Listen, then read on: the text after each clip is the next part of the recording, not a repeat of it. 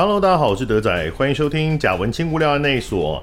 今天我们节目里面要为大家介绍的这个剧场演出作品，它叫做《说吧香港》，它是在剧剧团的作品，将在今年的九月三十号到十月一号演出。啊、它也是个相当难形容的一部作品。我们赶快请他们的。主创跟演员来介绍一下，我们欢迎今天的来宾是这一部剧场演出的导演跟声音统筹黄思农，你好，大家好，我是思农，是还有另外一位是表演者郑颖珍，大家好，我是颖珍，是，哎、欸，真的很难形容呢，它也不是一个朗读啊，它也不是传统意义上的戏剧啊，它到底算是什么？说吧，香港是什么？哦，我们之前会把它称呼做声音剧场，就是一个以声音作为主要表现的剧场，因为我们常呃感觉剧场是一个以视觉为主的嘛，嗯，所以大概从二零一六年开始，在剧剧团就开始尝试以声音和听觉为主，还有什么表现的可能？我们二零一四年在剧团就是开始了一个声音剧场的尝试啦。那那个时候其实也跟尹真一起合作，然后试着在音乐也好，或者是 Foley 物件演奏也好，嗯、然后。台词可能是一个创造声音氛围，而不见得是他台词上的意义的啊。比如说喃喃喃喃自语的声音是什么？然后语气词，嗯，哎呀，对，广播的声音是什么？哦哟，嗯，之类的，哦哟，对。然后它其实呃，台词本身的意义也许以外，也有这个你的语气创造出来的声音氛围，嗯啊。一直到今年，呃，我们说吧香港也算是在这个脉络里面。是声音剧场听起来真的很有趣。等一下我们会有时间来聊一下，一般剧场观众可能比较不熟悉的表现模式啦。那我们就这次的说吧香港。它是一个什么样的表现形式？然后它到底在讲什么？呃，说吧，香港是来自于廖伟棠，大概五六年前创造的一个祖师。嗯、然后那时候，祖师是祖师爷的意思吗？祖师是组合起来的师的意思。嗯，好，就是很多诗，呃，一起，但他们是互相有关联的，对，有点像概念性专辑。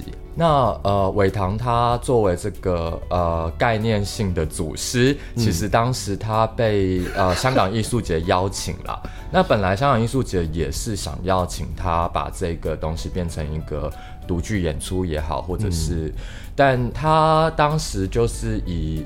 如何用诗作讲述两百年香港的历史？嗯，然后以一个人物志的方式，从清朝清末的女海盗开始，嗯、呃，当时南海的这个区域就是由女海盗郑一嫂占据，这样，嗯、呃，然后就一路这样子以香港作为一个地域的主体去谈论香港呃所经历的历史。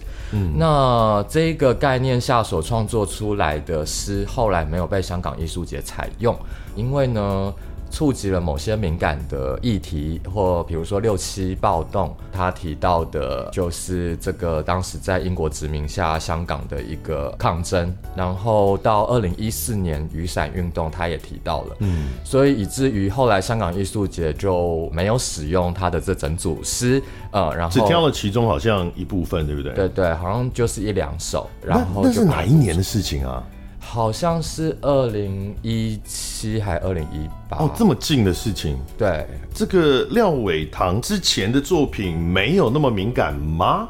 呃，他们没有想到他写香港的历史会找了这些人物，对，可他以前的作品都没有触及这些。他以前作品有啊，对啊，我的意思就是说，二零一七年其实是蛮近的。香港艺术节那时候怎么会有这个胆？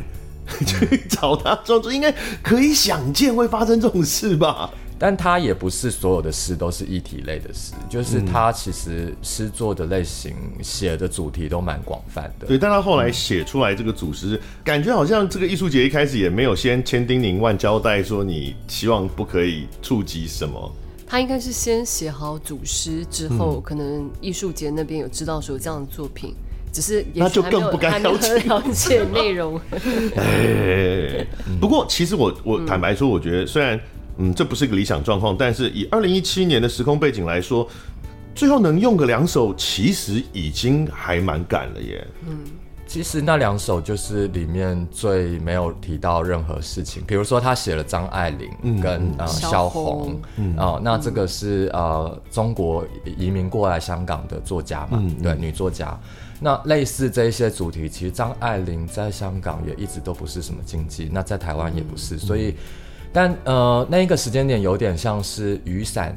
之后，香港其实已经慢慢开始那个言论的界限就开始紧缩了。其实不是到一九年、二零年的时候，是是是。对，我我这样想象啦，我觉得可能香港艺术节里面，他当然还是有一些有理想性的人，他们可能想要，还是想要。冲撞一点什么？那也许最后没有太成功，因为这整件事情听起来，如果它本来就是一个我们想象中的香港的公部门，现在都处于一个很保守的状态、很紧缩的状态，这件事从头开始就根本就不会出现。嗯嗯嗯，所以其实很多时候是有一些空间在，呃，试一下那条线到底到哪里，嗯、然后有时候。可能一六一七的时候，大家还没有觉得那条线有到这里，哦、嗯，但是结果到了。因为我们刚刚提到，就是廖伟棠的这组诗，他做的这个作品是他横跨两百年的香港的历史，他基本上是从香港的算史前时代就开始写起了嘛。对，从神话开始几乎就写起，然后其实海盗的那一段也是有很多呃传说的那种浪漫性啊等等的，然后一直到。一直到我们所熟悉的或不熟悉的近代的香港，然后一直写到二零二零吧，我记得是写到二零二零年嘛，所以可以想见它里面会有很多现在的港府当局可能没有办法呃容忍的一些内容了，所以这也是他为什么在台湾演出的，他也只能在台湾演出，嗯，但是呃，刚刚谈到最开始的创作，其实到了二零二零台北诗歌节。呃，红红听说廖伟棠有一个这样的一组诗，嗯、然后呢，就有邀请廖伟棠去把它完成。那因为时间也过到二零一九了，到了二零二零了，嗯、所以廖伟棠是在二零二零的时候才写出二零一九的两首，哦、以及二零二零他写了一首给未来的香港人，嗯、就是是面向未来的。呃，一个展望的诗这样子。他在台湾演了之后回去有遭受什么麻烦吗？哎、欸，他有回去，他他现在是移居台湾了，对不对？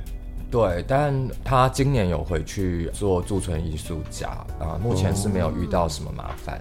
哦还目前是很呃自由的，嗯，来去，然后没有被消失的状态、嗯、啊。我不知道我们这个广播出去，他会不会遇到吗？啊，不会吧，还好吧。我们现在嗯，OK，嗯呃，香港府赞赞，谢谢你们，让这么重要的艺术家可以这个嗯继续发挥他的光芒。哦，廖伟棠他是香港的诗人、作家、摄影家，得到很多文学奖啊，包含港台两地的文学奖是都得过很多了。然后他也当台北艺术大学的客座副教授，他。移居台湾也已经蛮多年的时间了。嗯、对，他其实一九年之前他就已经移居台湾。嗯，OK，好，这是我们这一次的这个说吧香港的这个诗作的原作。但是呢，我们的这次的演出并不只是在呈现单纯呈现诗作，因为大家可能有有些人会想象说，哦，那你就是朗读吗？哦，那就是有一个人站在台上，然后开始念就结束了。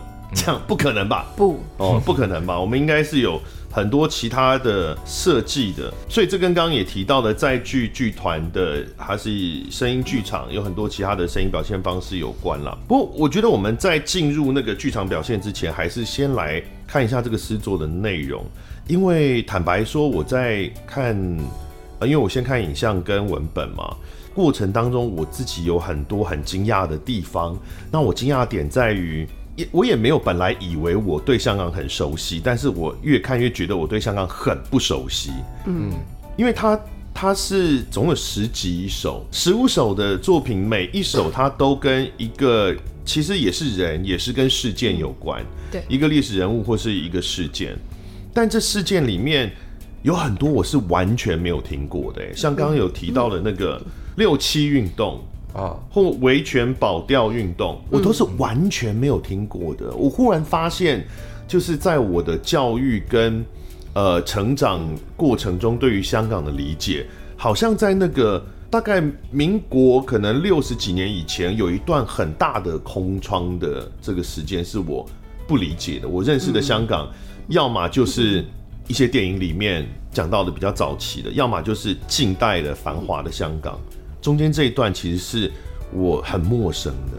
嗯，因为我们生活在台湾，好像也没有相对的教育或者说新闻媒体去去认识这一块离我们很近，其实是很近的土地的历史。所以我们可能对美国的六六七零年代反而更理解。对啊，因为美国是我们爸爸。对，是，对我其实蛮惊讶，因为香港离我们那么近。其实我后来想了一下，其实不止香港，嗯，日本跟韩国也是。比如说，我们都知道韩国的学运曾经是非常激烈，然后他们学运很可怕，比台湾的学运生猛很多的。可是其实我们我我对我来说，我也只知道这个印象而已。到底他们发生过哪些事情，然后有死多少人，或者是当初政府怎么处理？我觉得是在我们的记忆中，其实是很模糊的一块啊。对，但就像尹珍刚刚谈到教育上的事情，我觉得我们小时候所受的教育确实不太跟我们谈亚洲近代史。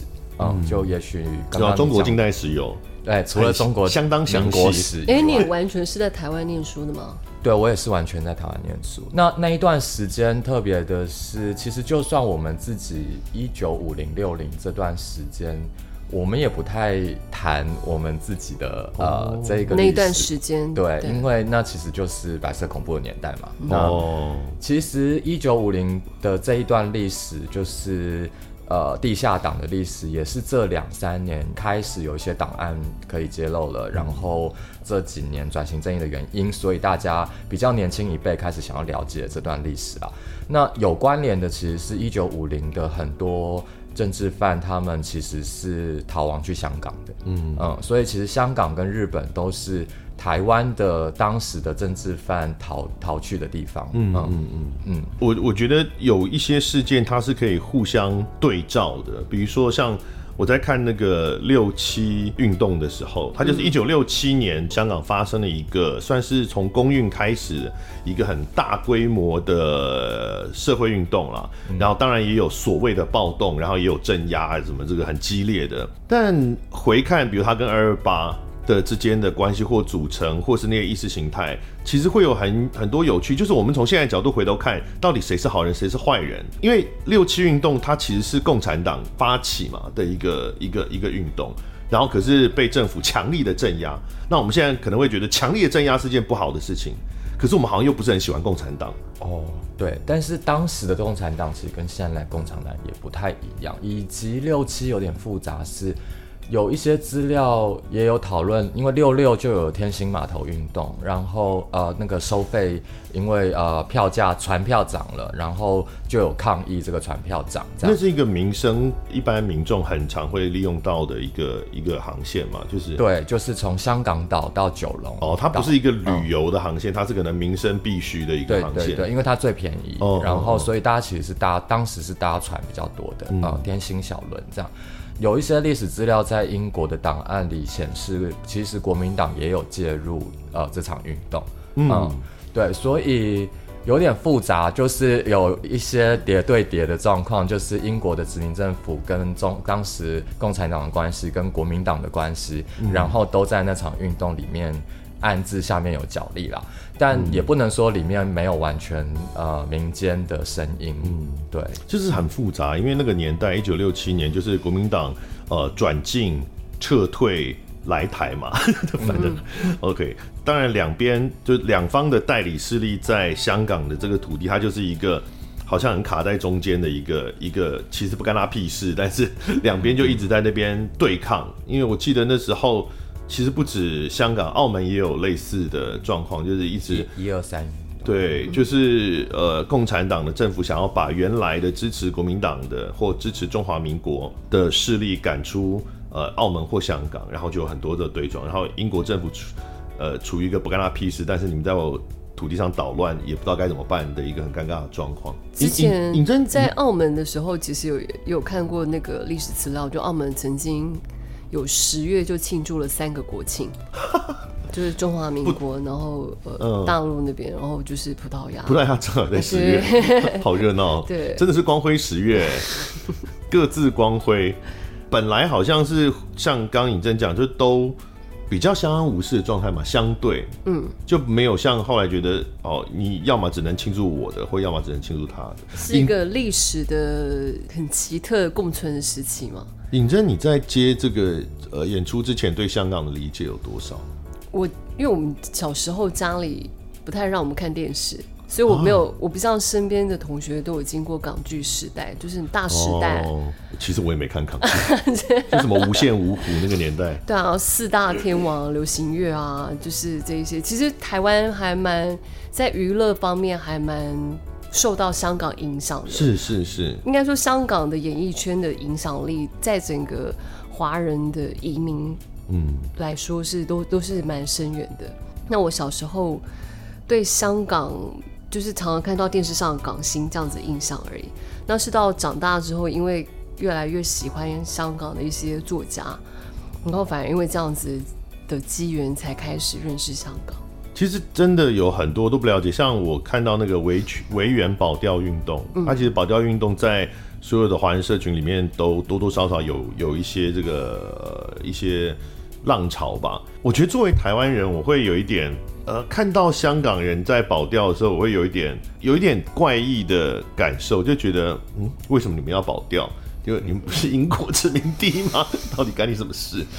就是它真的是一个很很糅杂的一个地方，哎，那个历史跟国家认同，然后跟。这些民族的很揉杂的一个地方，还有身份认同，对，嗯，嗯，但其实我觉得这一点跟台湾其实也蛮像的，嗯，嗯，对。那保钓，保钓，我觉得在不同的地域，如果是日本，然后台湾、香港，嗯，中国这些地域，好像都有不同的意义，但是。香港多少有一点点民族主义的，呃，我们是中国人的这件事情在里面嘛，嗯，而且应该也蛮多移民，确实就是从中国过去的。其实已经英国殖民那么多年，香港的一般民众普遍当时啦，但但现在可能很难讲，但当时普遍来说，还是会有一个我是中国人的身份认同，对，不会觉得自己是英国人。嗯、对，对对，这件事可能是越来越靠近九七的时候，慢慢在转变中。啊、嗯，对，就是越能够真的成为中国人的时候，越不想成为中国人了。嗯，太敏感吗？这样讲太敏感了。没有，我在想，我在想的是，哎、欸，因为我知道我我跟澳门的剧场朋友比较熟悉，嗯、所以反而对香港的生活情况不是很了解。可是像澳门回归的时候，其实他们很多人都是有葡萄牙护照的。嗯，澳门人，但我不我就不确定香港人是不是。我们有英国护照，我也有。会会不会有英国护照？对，嗯，对。哦对，但是比如说以导演个人来说，你的、嗯、你一直都有英国护照，但你的身份认同会认同是英国人吗？首先，那个护照是呃大不列颠的海外。护照，海外公民护照，嗯嗯，所以他的这个护照的该说层级吗？跟英国英国人国民的那个护照不一样。那英国有很多殖民地嘛，嗯，然后香港只是其中一个。那这一些海外的殖民地，前殖民地，印度也好，他们可能都有这些所谓的啊，印度也有，对，所以这个护照能够做的，包括签呃签证可呃可以去的地方等等，可能跟本来的那个呃。呃，本国的那个护照是不太一样。那你至少有护照，应该有永居权吧？有吗？没有啊，那真的差很多啦。呃、但应该有，比如说像一九年之后，英国有提供香港拥有这些 overseas 护照的人，呃、可以呃起码停留一年两年，然后并且有工作。呃，居留权这样。哦，那这个护照跟一般我们对护照想象的那个地位真的是很不一样。嗯，它并不是真的像。哎，它还可以永久吗？应该，我我知道的是，还是你呃，应该说你去了英国居留的时间可以稍微长，嗯、但是要。取得永久公民的资格，好像又是另外一个时间这样。因为这也牵扯到，尤其近几年的香港的状态，从一四年的雨伞革命嘛，对不对？然后刚刚提到一九年是反送中，台湾这边当然很很关心。啊，香港的这些事件，嗯，有的人是当然可能跟随媒体，或者是跟随舆论，但有的人就真的有呃危机意识，或者是真的非常的关心热血。这当然每个人的角度跟动机都不大一样啦。但我一直很好奇，或是也一直很感慨，就台湾人到底怎么看香港这件事情？因为我自己的感觉是这样啊，就我自己个人，就我觉得那个台湾人对香港在这些呃这个事件上的支持，当然有很大部分是移情作用啊，也是一种自我自我对照的一个作用嘛，因为我们跟中国的关系哦，跟中共政府的关系很差，然后我们会很多人讲什么今日香港，明日台湾，所以会有很多这种移情作用。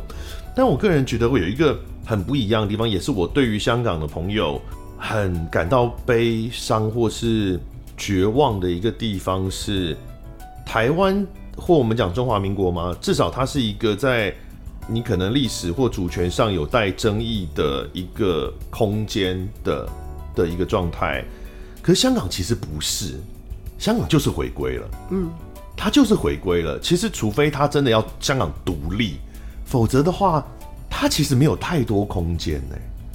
然后中国那么大，十几亿人，然后香港这么小，你再怎么你说抗争，因为中国那个容错率是很大的，就是它任何一个地方的有这样，它除非你真的能够串联到他们全国烽火四起，否则的话，真的很难撼动或改变任何事情。那其实是相当悲观的一个状态，比台湾更悲观很多倍。嗯。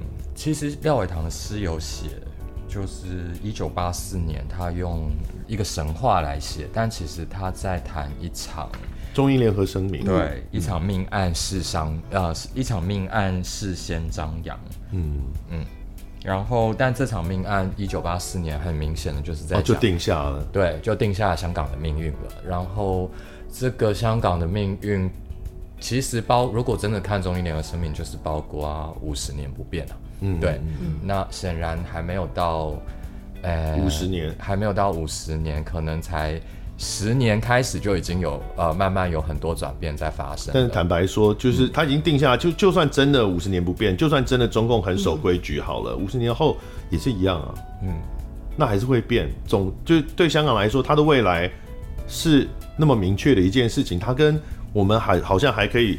还可以怎么样？国际争取支持，怎么样子去？已经其实是不一样的立足点。嗯，但我有听过另外一个讲法，就是哎、欸，我们好像不是在讲这个戏，也 是一个韩国的呃政治学呃政治学研究的朋友啊。他说，我稍微把他拉到韩国，他说台湾跟韩国在这个事情上，因为刚刚提到台湾好像一直处在一种暧昧的主权不明的状态嘛。嗯嗯、然后那个韩国朋友他就说，其实台湾。是比较像是一个阳面，韩国是一个阴面，就是两地是很像的。哦、就韩国看起来是一个主权独立的国家，但是它其实并不是。那台湾很明显就是一个主权在不断不断的呃，在各种暧昧、跟争议、跟抗争、跟各种解释不断流变的状态里面，但是它就是摆明了就是这样的状态。那为什么韩国不是？因为韩国真正统治者对他而言还是美国。因为他没有办法，啊、对，那这那但是台湾的这种状态，一直处在一个我们觉得主权独立与否，好像都是他一直处在一种国际上的呃看法莫衷一是，嗯嗯，跟我们的看跟我们的感觉好像不太。一样，就是处在那种错落里。对，这也有可能是韩国的朋友对台湾的美好想象啊，就是其实我们的爸爸是同一个人。你以为我们有选择喔？对，就是因为我自己的香港朋友们其实也分两派。当初雨伞革命跟反送中的时候，因为我自己的应该说我在台湾，比如脸书上，我的台湾人的朋友社群是几乎一面倒的，都是支持香港的革命。哦，就是反对建算建制派嘛，就是反对他们政府打压这样子。可是我的香港朋友其实有分成两派，当然有一派是很忧心香港的未来，然后支持支持革命的。但也真的，我有现实中存在的朋友，就是不是假消息的，也不是香港政府或中共捏造出来的，真的有现实上的朋友是是拒绝那个改革，或者是拒绝社会运动，哦，或是反对的。他们就是真的觉得，呃，你这样做只会让状况变得更糟，就是能换到的东西反而更糟。就是你，你不但失败，还会引来更强烈的限制的那种这个这个立场。哦，是真实存在。因为我像我我知道他们，因为那群朋友本来都是一起喝酒的酒友，后来也因为这样，两边就渐行渐远。我记得那时候我在看新闻，其实我也好像在同一时间，就是运动最激烈的时候。我不知道在哪里突然看到香港名媛帮他女儿庆生嗯的那个照片，我也是觉得哇，超分裂的。呃，我香港的亲戚基本上也都是呃。蓝丝吧，对，蓝蓝丝是什么意思？对，蓝丝就是呃建制派，就是呃支持政府的，对，支持、哦、呃中国支支持港府，然后要镇压暴民啊、嗯，对，嗯、就是我的亲戚们可能都是蓝丝，但我的朋友们跟我同年纪或年纪比我小一点的香港朋友们，就比较算是参与或者说间接呃间接支持。对啊，对这个运动这样，嗯，所以我觉得那一个分裂也有一个时代的差异在里面。嗯嗯，但是分裂也是确实存在，因为我们从台湾看，其实大家可以很轻松的讲，很多人都会说啊，这个没有啊，就全香港人民都站起来了，然后什么都是呃，都只有中国来打压，其实没有那么事实，现实世界没有那么的简单了。对，现实世界，我觉得二零一四年的。就是我们这边的占领运动跟香港的雨伞都有这个世代分裂存在啦。我觉得如果大家去回想二零一四年，呃，立院占领的那段时间，其实家族群组也都在吵架。就是从占领运动、全球占领运动开始到我们这边的时候，已经这个呃，对于改革的呃的盼望，或者是。对于呃现实世界的愤怒这件事情，世代的差异已经在发生了。也不一定完全，但世代会有影响，可能也不一定完全是。像我刚刚讲，我那群朋友，他们就是完全是同龄人，嗯，两两边是同龄人，但就也许看世界的视角就会不一样啊，就是这么复杂。嗯、那我想以台湾人的角度，一定会更多了一些变数嘛。尤其我们这一次，呃，不是这一次，是二零二零年的时候，其实这个作品它就是在台湾扮演，然后。不算台湾导演，世农，你是你有提到你是一半香港一半台湾的意思是？呃，我爸香港人，然后我香港出生，但、嗯、我两岁就来台湾、嗯，所以呃，然后我妈妈是台湾人，是、嗯，然后演员中间有很多是台湾人嘛？两个台湾人，两个台湾人，是是是，两个香港人，对，是，然后一个混的。就你啊、呃，一个讲人家混，这样不太好吧？一个混混血，一个杂种，我说出来了，不干我的事，对不起。Jon Snow，对。所以这个戏它是到底哪里的视角？台湾人看香港的诗作两百年的视角，还是香港人这个作者看香港诗作两百年的视角？还是像其实导演跟导演是两岁就来台湾了，然后这个诗诗人原作者他是近几年都在台湾移居台湾了，还是一个移居台湾的香港人的视角？对我来说，还是是一个对香港寄情很深。可是身为台湾人的呃表演者来说，这种台湾跟香港分别一点问题都没有，是可以很深刻理解到那中间的。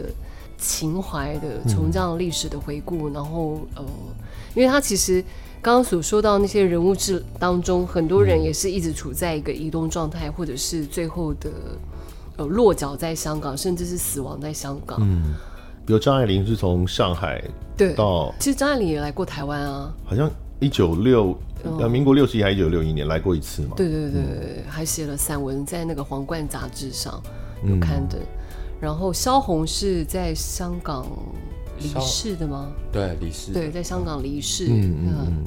其他还有一些是各式各样的跟香港的关系，然而香港都在这些人的生命里面扮演一个很重要的一种精神上的那个寄居之所。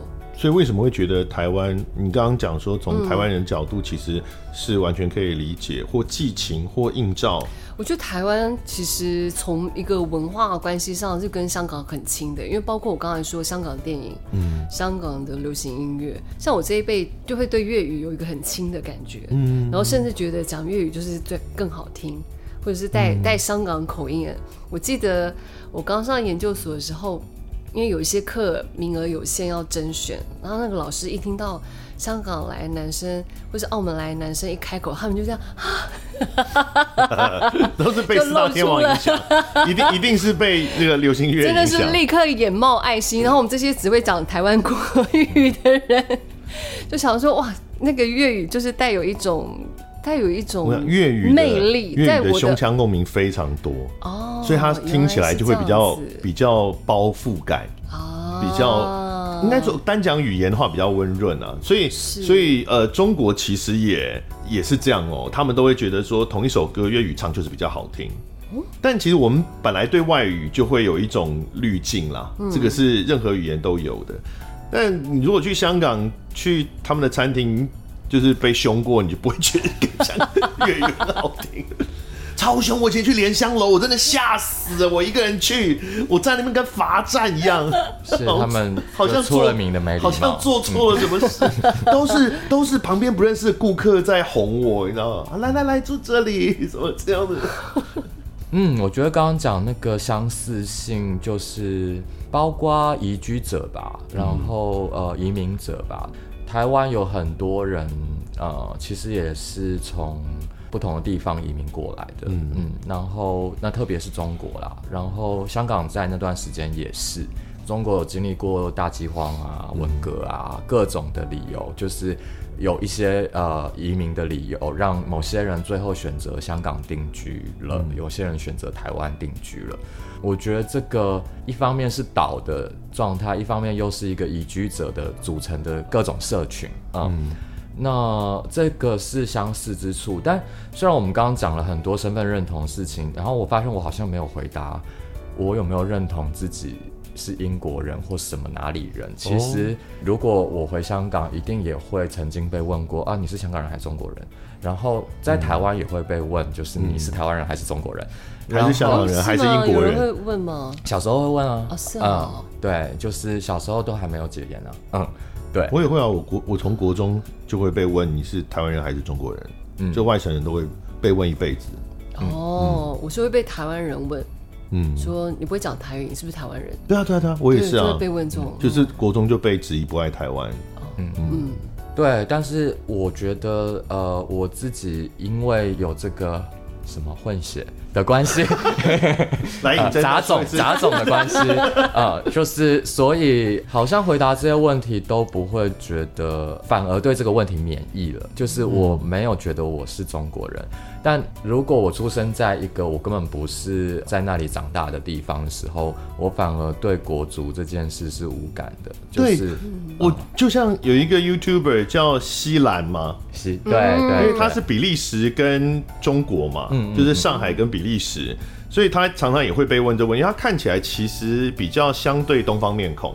看起来，所以也是会很很多人问他说：“你到底是比利时人还是中国人？”嗯，什么他他，而且他现在又住在台湾，他未来要搬去日本。嗯，但他讲起来当然就很有力。你说哇，我就是一个比利时人，跟跟中国人混血，为什么一定要觉得自己中国人？我当然也可以觉得是比利时人，听起来很有说服力。但你就会退一步想说，那为什么如果今天不是混血的话，我就一定要做这个决定？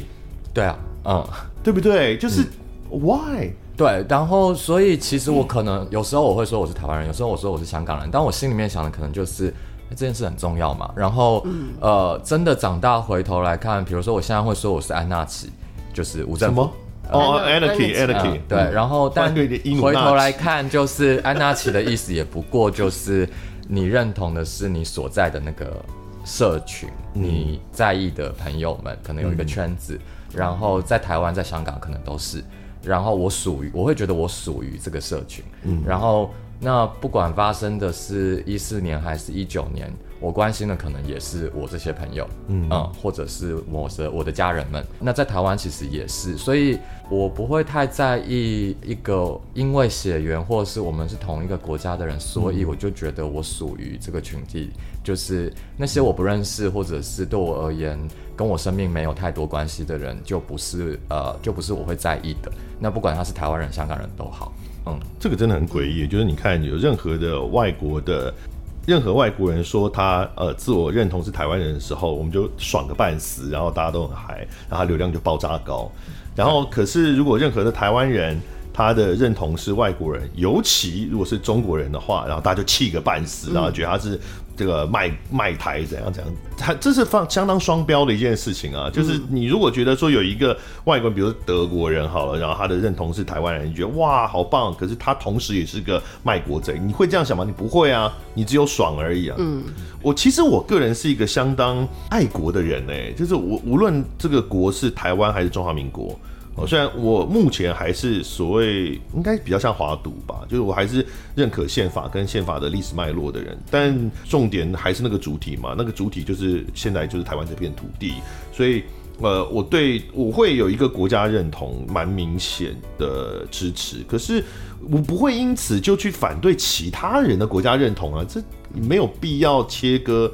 成这样，就是只有我的国家认同是对的，嗯、啊，别的国家认同都错的。嗯，而且还有另外一个东西是，刚刚讲说属于什么群体。嗯、那我们这出戏其实也有一首是谈张国荣啊。嗯、那我觉得对张国荣这个人所代表的很多文化来说，哦、那其实当然 LGBT 的这个群体就会觉得我属于。或者是呃，我们是同一个群体等等，是，嗯，而且早期的 LGBT 的群体是非非常的安纳气的。嗯哼，Anarchy，因为我是出柜男同志嘛，嗯、因为呃，早期的同志就是不被任何一个国家的政府或法治所看见，他是、嗯、哦。呃根本不被考虑，还不是被禁止，像台湾就是这样嘛，就是我们以前、嗯、呃有关婚姻的他的男女，其实那时候是根本没有考虑这个世界上有同性恋这件事，那确、实啊，那时候也蛮早的，因为长期都不被看见，所以。同志在早期的那个社群意识，他是跟国家脱钩的，跟跟整个社会脱钩，他是处在一个自己的圈圈里面的。因为他觉得说他们都不理我，那我们就我就不用在乎他们。对，他是非常无政府状态的的一个。可是我们讲了这么多，那这次还没有回答，说把香港这次他有一个明确的视角嘛？因为赵刚刚两位的讲法是说，无论我们是采取台湾的视角。在创作，或者是采取香港人的视角在创作，在这次的作品上是一样的吗？刚刚尹真有谈到说，啊、呃，廖伟棠比较像是作为一个香港的主体啊、呃，然后他写给香港的一些呃的情诗，嗯，或者我修正一下刚才的说法，因为一路聊到现在，我觉得这更像是一个很爱香港的人，不管他是哪里人哦，呃，或者说说把香港这件作品了，嗯，所站的角度是在一个很。就是看见这块这块土地曾经有这么多很令人难难以忘怀的历史或者是人物，嗯、然后因为这样子的感情很深厚的感情，或者我们称它叫做爱，然后来创作出来的剧场作品，我自己感觉到的是这个样子。嗯，哦，伟棠其实他有一些地方蛮特别的，写了台湾的。一些符号上或文化上的对应，比如说六七的运动，它用的叫做青少年哪吒，嗯嗯，然后大概在写保钓就是维园的时候，他是在办公室点火柴的人，嗯，嗯为什么？哦，嗯、我现在才听懂，对，所以他其实确实有在对应，不管蔡明亮的电影或郑南荣，或者是台湾的历史有关的一些事情，他试着把它编织进去，呃，跟香港这个历史也有关联，嗯、但这些编织其实蛮。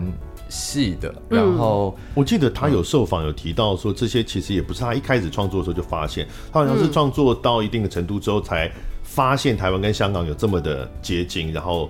再把台湾呃诠释放进去，是是是，并且他选择的很多人物，刚刚有讲到，其实不太像是香港正史里面会提到的一些人物。嗯嗯嗯，女海盗也好，女海盗其实波赫是有写过这个香港的女海盗啊，她、呃、在港澳珠江地区流域。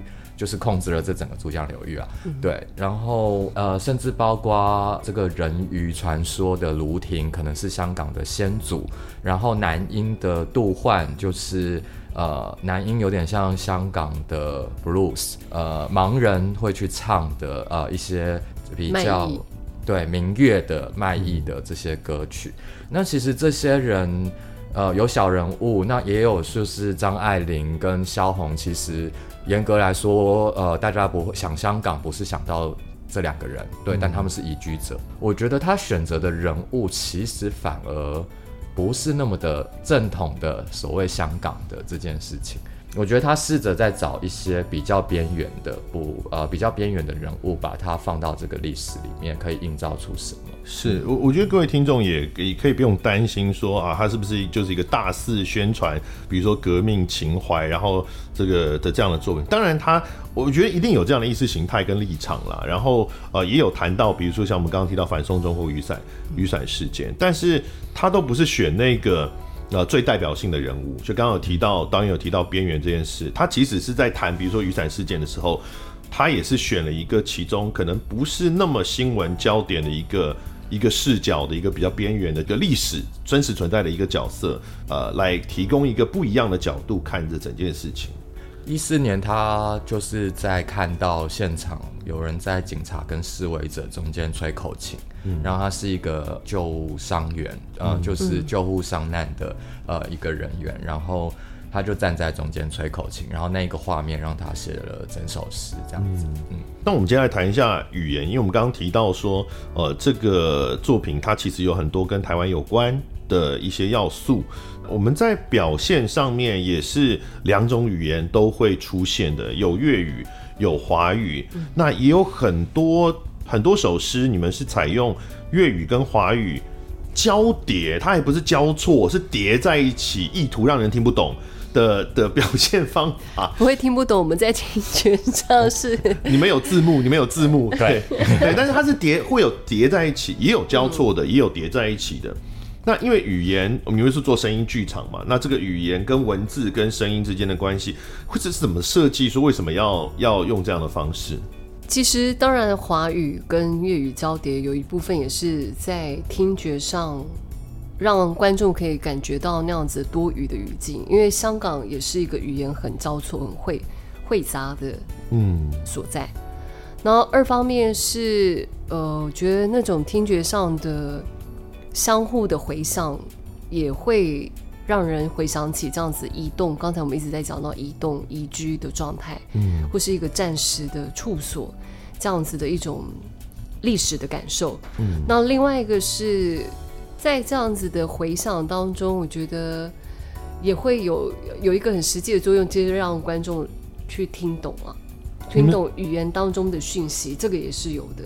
然后第四个就是他在听觉上会有一个不能讲和弦，但但是就是有一个声音的叠层的那种物质性的触动。对我来说，这个部分也是所谓声音的表情，因为有一个是在传统戏曲里面，我们会讲深情跟词情嘛，词情就是那个文字的意义，嗯，所陈述的情感，嗯，那另外一块就是声音本身就具备有一种情感状态，它会让人。接收到那样的情感状态，是。那我觉得在华粤交叠的时候，它自然也会产生一种深情。因为当我们在讲，呃，这个说吧香港里面的华语，它其实更应该去把它框定出来，是台湾，像我们这一辈的台湾人所讲的华语，是。它还是在一个台湾状态底下的华语。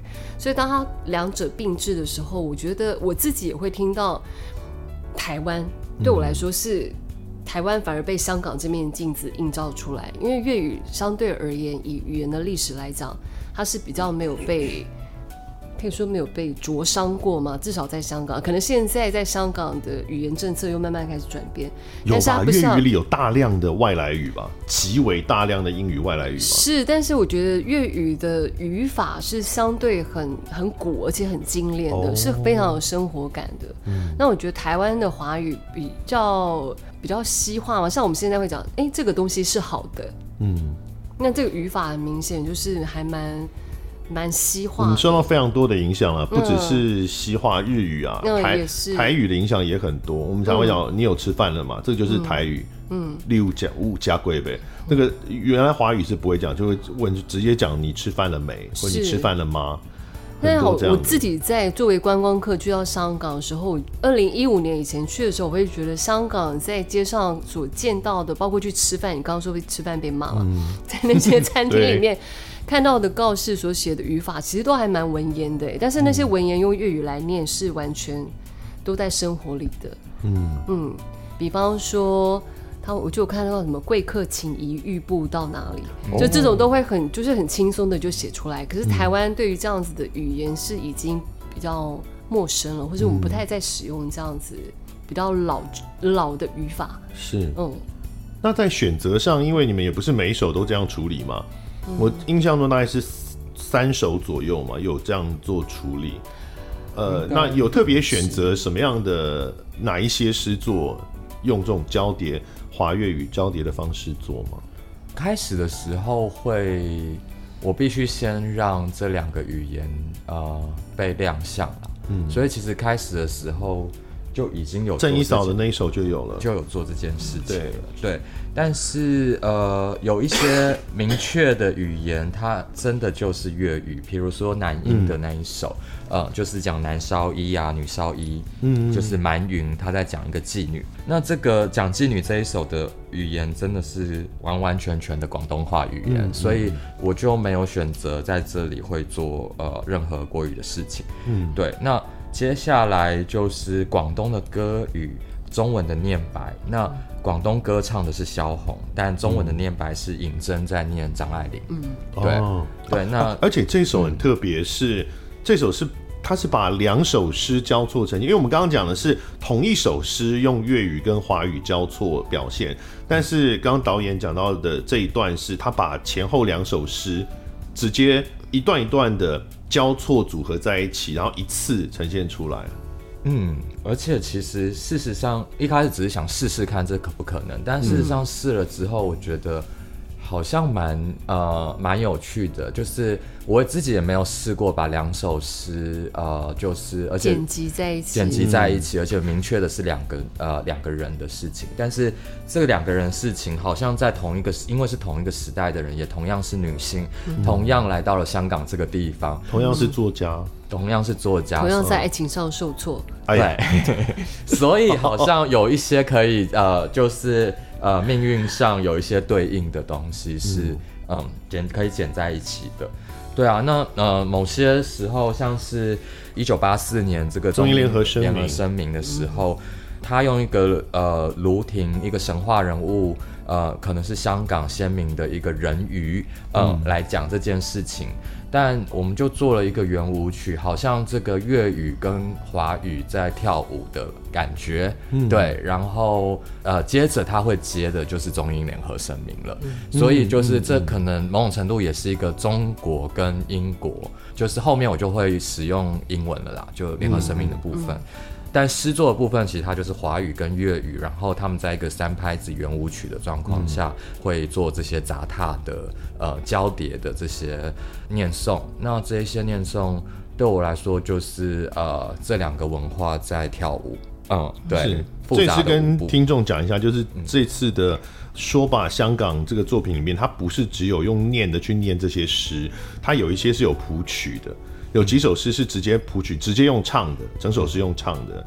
那也有是唱别的，就是不是诗的的歌，比如说张国荣那一段，嗯，对，那一首歌叫《有心人》，有心人，那就不是。我还翻半天，我就奇怪哪一首诗有这个内容，你会去查那个字幕，然后看半天到底是哪一首诗啊？后来上 Google 啊，原来是张国荣自己的歌啊，因为也是跟那个内容有关嘛，所以。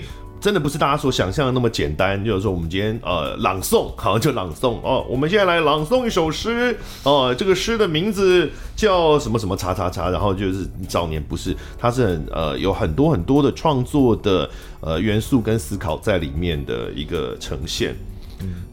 那声音剧场以声音为剧为核心的剧场演出，可能是对观众来说也比较稍微遥远一点的概念。会有什么很明确的特它特殊的元素存在？首先，它在结构上就是完全是用声音去去定定锚点的。嗯，我觉得刚刚像刚刚思龙提到，他很多在语言跟声音之间的那个思考，你可以听到他用词完全是音乐性的。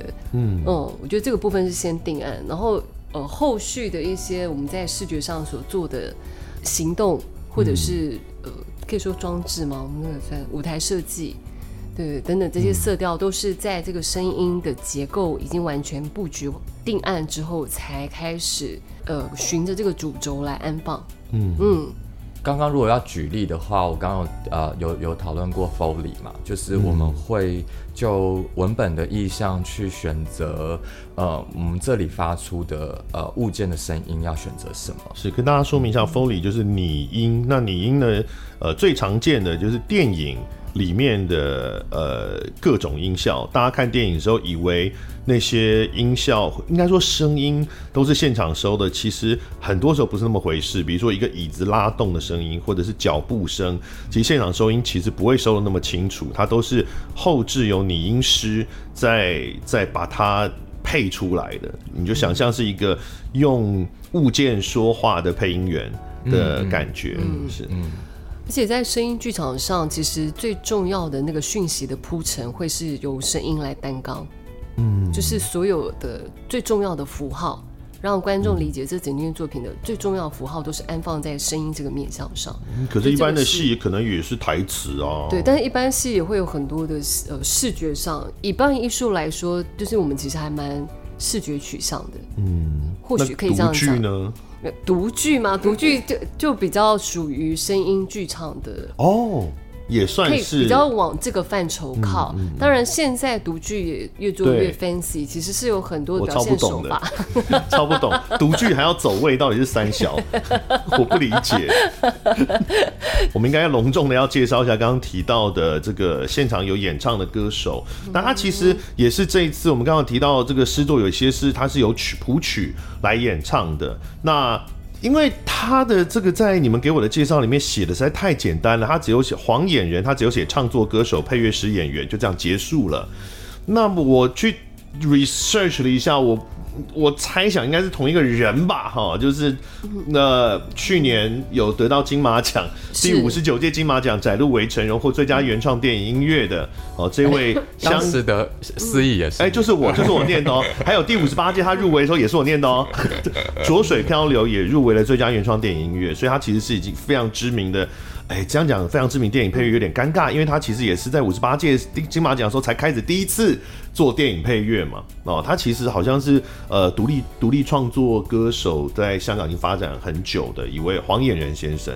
哦，这是他这次也会在台上呃演出他自己创作的歌曲。曾韵芳也是之前呃也是蛮开始做电影配乐，就做张作骥的《醉生梦死》，所以他也是那一年的就是呃最佳配乐。哎，是。醉生梦死啊！醉生梦死。对对，我们那时候念念这个这这部电影的时候也有点尬，因为听听的人可能没有办法直接听到那个逗点，可是觉得你是不是卡词？哦，他是醉生梦死。对，呃，曾韵芳哦，他也是做剧场配乐做了很久了哦的一位创作者啦。那这次也是表演者。嗯嗯嗯，其实二零二零我们第一次演是一个非常赶的状态，嗯，嗯，然后简直是哦，我们午间说这简直是剧场行动，就我们只进两天。剧场就要上台了，哦、因为那时候演员也被隔离了十四天，所以我们都是在荧幕上看到他。是。他最后对我们来说就是一个荧幕中走出来的人，他只实际排了两次就上了。黄黄演员嘛，黄演员对。对，二零二零的时候，因为我看到还有观众写写那个评，就是感想，就是他也是隔离十四天来看这出戏的，超感人呢。哦，而且他来遇到很多问题。总之，呃，就是那时候好像只是什么商务人士才可以拿到什么进、哦、到台湾什么，对，所以就搞了很久。然后，呃，所以那一次比较冲仓促的状况下，我自己其实基本上找的全部都是我合作过很多次的人，嗯，嗯，就是呃，就变成我确实需要节省那个。磨合跟认识的阶段，嗯嗯、对，以及我们在干嘛，为什么要这样处理，嗯、或者是对。那美学上，我觉得呃，这些人可能因为都看过或者是合作过，所以呃比较快可以沟通啦。那演员其实很呃很有趣，是廖伟棠推荐红红的，嗯，然后那时候红红是策展人嘛，嗯，然后。他就呃，红红就说：“哎，那你我愿不愿意跟廖呃黄黄眼人合作？”嗯，但其实他不知道，我们其实已经认识很多年了。我们认识是在比较是社会运动团体，就是在香港的、哦、呃一个安纳奇团体里面认识的。那这一次二零二三年的没有那么赶了吧？没有，没有那么赶。是，那这一次在我们顺便也谈一下。就是比如以今年的版本来说，哈，它跟二零二零年会有什么不一样吗？然后它其实我们刚刚谈到人声，谈到呃这个音乐，其实作为一个音声音剧场，我们这次有很多音效啊，然后有预录的配乐也也有，有器乐演奏，其实有很多人是呃很多声音的其他的设计，然后而且也不只是全声音啦，其实影像也是有的，演员还是有咻咻的走位啊。要去拿一些东西来做一些事啊，呃，这个小小的在视觉上面的设计。那这次我们顺便也提一下，那跟过去的有什么不同？那这次打算怎么呈现？这次最差别最大就是我们有了影像设计。嗯啊，上次没有吗？上次呃，其实是同一个人，就我们灯光设计吴霞宁，呃、嗯，然后霞宁他其实也在做影像设计。嗯，那上次是完全没有影像的，上次就是我们用灯光做完这十五首的画面，这样子，嗯、就主要用字幕，对，主要是没有没有没有，还有灯光上的一些要，呃、比如说天幕什么时候开啊等等，呃、对，但这一次。就会觉得有更多时间，我们可以来做很多视觉上的经营啦，嗯，嗯，然后可能某些地方如果使用影像，会让那首诗更立体一点，嗯，对，所以我们就有做了这一些尝试，那就从头，呃，其实祥林也是从从呃第一首开始写影像脚本这样子，然后我们就是开始有一些设计上的讨论，嗯，哇，好期待哦。所以是后面会有一个大荧幕，然后比如说在呃朗读这个诗作或演唱诗作的过程当中，后面会搭配一些影像画面这样子。是啊是啊是啊，然后呃就有点像音乐里面可能比较快的是 VJ 的呃现场 live 做这件事情了，嗯嗯嗯。对，但剧场的就是小宁会照着本来这整个两百年的叙事去铺陈。呃，这些情境这样子。是，嗯、那演员的肢体跟走位有更多吗？就比如刚刚是不是有提到华尔兹？哦，演员是不是要 两队起来，就是跳一下华尔兹？哎、欸，蛮好的啊，这个建议。啊、那是不是应该黄野仁跟曾韵芳来一下？言简意赅，这就是华尔兹。嗯。演员的肢体就有有变改变吗？或者是走位有更多吗？目前其实我们还没排到任何身体的地方啦，嗯、是啊、哦，但想象中其实并不会变化太，不会太多了，因为我们有很多声音上的事情要照顾，哦、所以其实我们离那个发声源收音点，我们不能去太久。就音乐剧演员呐、啊，就拉一个麦在在这个脸颊这边就好了。没有我们，因为我们呃，像我跟呃圈圈就是宣思敏，嗯、我们也虽然是主要负责文字部分，但是我们要利用旁边的物件与小乐器来创造很多收收音的那些声响，Foley 是，是吧？嗯是，所以大家可以想象，就是你们会看到在台上有五个人会坐在台上，他们就是拿一把椅子坐在台上，但他们各自有很多事要做，有的是乐器啦，那有的是一些音效啦，然后有有念的，有唱的，然后偶尔他们还是要起来，像刚刚提到，他们要起来做一些事情，拿一些东西，然后呃有一些视觉的展现也是有的哈，所以那后面会有呃会有影像，然后会有字幕，然后会有很多灯光的变化。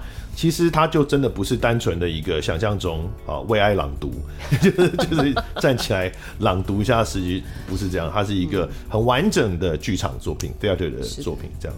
好，这是说吧香港在剧剧团的作品，在九月三十到十月一号哦，其实也只有几场，三场嘛，场只有三场而已。嗯，好，这是。很难得能够看到的，尤其他们在香港没办法演到，到到台湾来演，我大概不去看的话，真的很过分。好，我们今天非常感谢尹真，谢谢思农，谢谢，谢谢，谢谢，拜拜。感谢收听贾文清无料案内所，欢迎到脸书粉丝专业贾文清德仔留下你对节目的感想哦，下次见。